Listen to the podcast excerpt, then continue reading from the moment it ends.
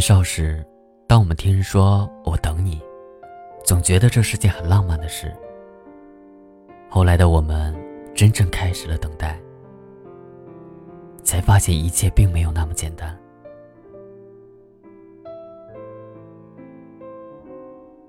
嘿，亲爱的听友们，我是锦绣，欢迎收听这一期的《花火》。今天给大家带来的文章是：我等你。不是因为你一定会出现。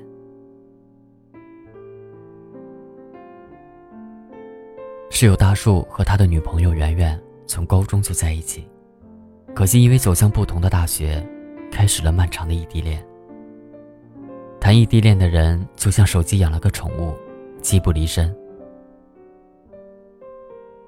读大学的这些年，大叔几乎时刻都在打电话，他会边走路边跟圆圆通话。边看电视剧边打电话跟他讨论剧情，甚至就算大冷天的时候，当我们都早已经熄了灯准备睡觉，他还会偷偷的从床上爬下来，穿着单薄的睡衣，跑到宿舍楼下打电话。别说旁人，也许连他们自己都说不清到底讲了多少电话。但是唯有一句话，最常听到大叔挂在嘴边。我等你，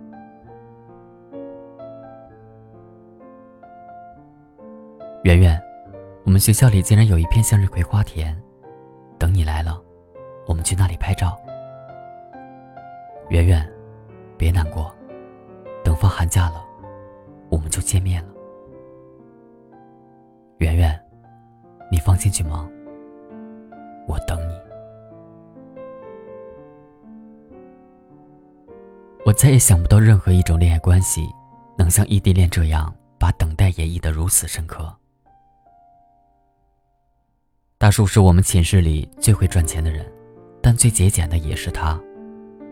每次去找圆圆，都要大包小包的带很多礼物过去，把省下来的钱，都花在了铁道部上。有时候我们这些室友很不能理解他和圆圆。明明都是自身条件很不错的人，在大学里有那么多人追。即使只要换一个人，就可以享受到最舒服的陪伴。可是偏偏选了这一种，既不被人看好，又辛苦的恋爱方式。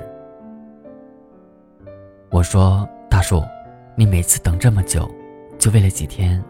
至于未来，你还要等得更久，你不累，不心疼吗？大叔伸着懒腰说：“累啊，但不心疼。只要一想到再坚持一段时间，就不用再异地了，所有的等待就都有意义。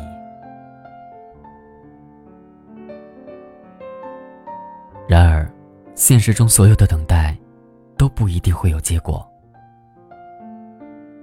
后来，圆圆毕业之后，还是因为现实的压力，决定去美国留学三年。”圆圆走得很赶，临走前只转告大叔：“不要再等了。”感情这种事最难预测，即使我们做好了最糟的打算，却也难以预料真正发生时的感受。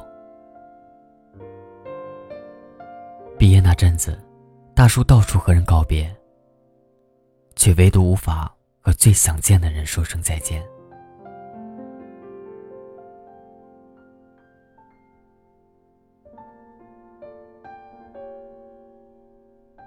相爱的时候，我们总喜欢把等待当作约定，几乎所有的电视剧里都有这样的梗。请等我一杯咖啡的时间，我就来；请等我做完这件事，我就去陪你；请再等我三年，我就娶你。可是后来呢？我们都等到了约定实现的那一刻吗？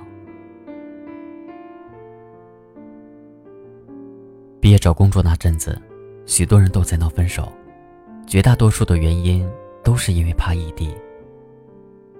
寝室中，另一个室友想让他女朋友和他一起去大城市发展几年再回家，而对方坚持想先回家，等他回来。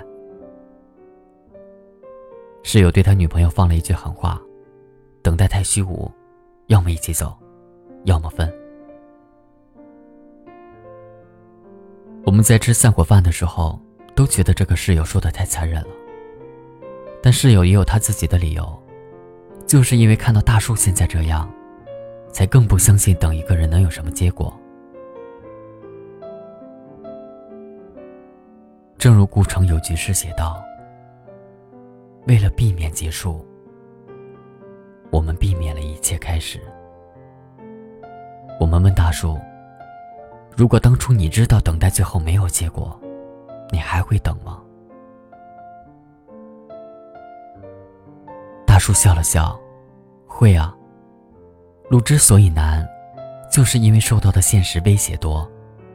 几乎每个异地恋的人都知道，这种恋爱走到最后的几率很小。世事难料这一点，他也一开始就明白。毕竟是亲密的爱人。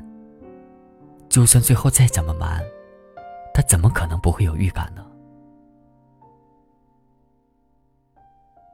尽管如此，他还是忍不住去等，并不是因为觉得一定会等到他，也不是想拿约定绑架对方，亦或换取什么。只是因为当我们认定一个人的时候，等待就会像身体需要心跳和血液一样，让我们毫无意识的等下去。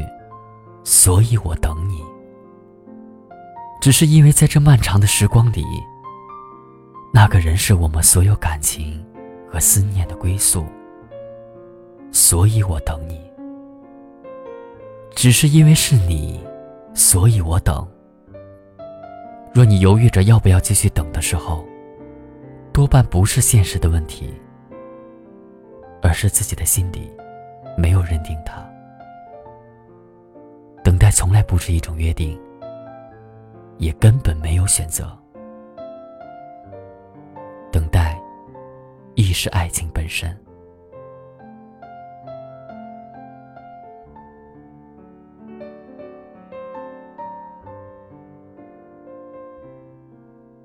不是所有的爱，都要通过牵手来证明。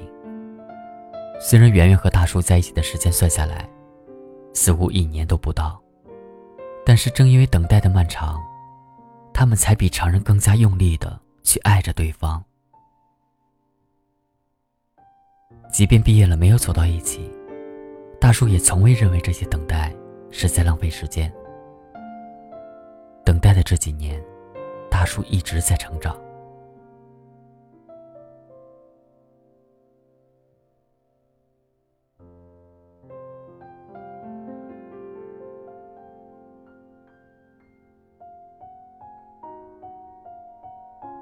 大叔和圆圆一起开的平面设计室，在学校里一个月就赚了好几万，他们旅游的经费也都由此而来，他们也因此去过了不少的地方。还记得初次见到大叔的时候，还觉得他脾气很冲，竟然敢顶撞辅导员，对周围总是一副事不关己的模样。后来不知道什么时候起，我也常常看到他会主动的帮陌生人提行李。他开心的时候，拉大家一起吃饭喝酒；难过了，也会笑一笑。还有很多变化的地方，去健身、学摄影、看画展，都因圆圆而起。大概是因为圆圆出现在他人生中最快速成长的几年吧。大叔所有的兴趣，甚至养成的性格，都有圆圆的影子。毕业之后，因为专业的相同，我和大叔正好在同一个城市，继续成了室友。大叔依旧习惯一周去三次健身房，周末背上单反拍拍照。我纳闷儿，他在给别人拍照的过程中，明明认识很多模特，却为什么还是单身着？有一天，借他手机看天气时，才发现，原来他的手机里。还设置着美国的天气。大叔跟我说，刚分开的那几日，一想到六年间每天都在说的晚安，突然有一天不能再和圆圆说了，就悲从中来。不知道花了多长的时间，慢慢适应一个人了。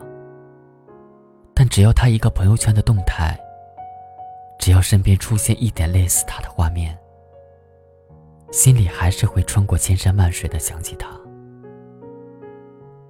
可能在这个世界上，有些人留在我们生命的烙印里，无论我们的习惯还是性格，都还有他们的影子。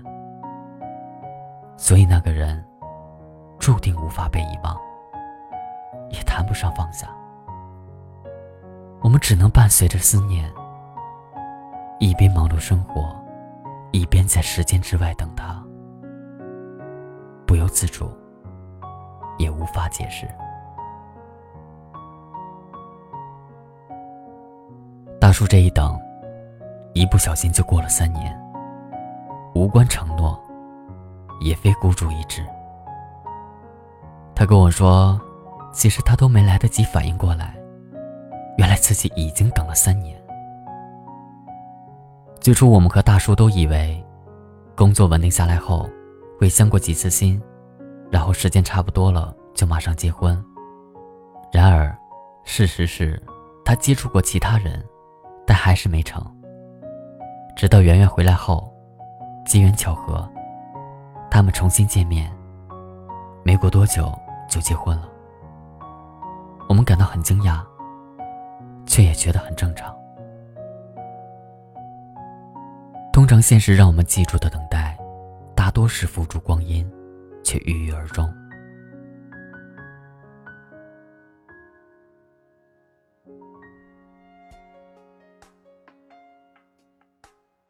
我看过太多将等待绑上其他目的的人。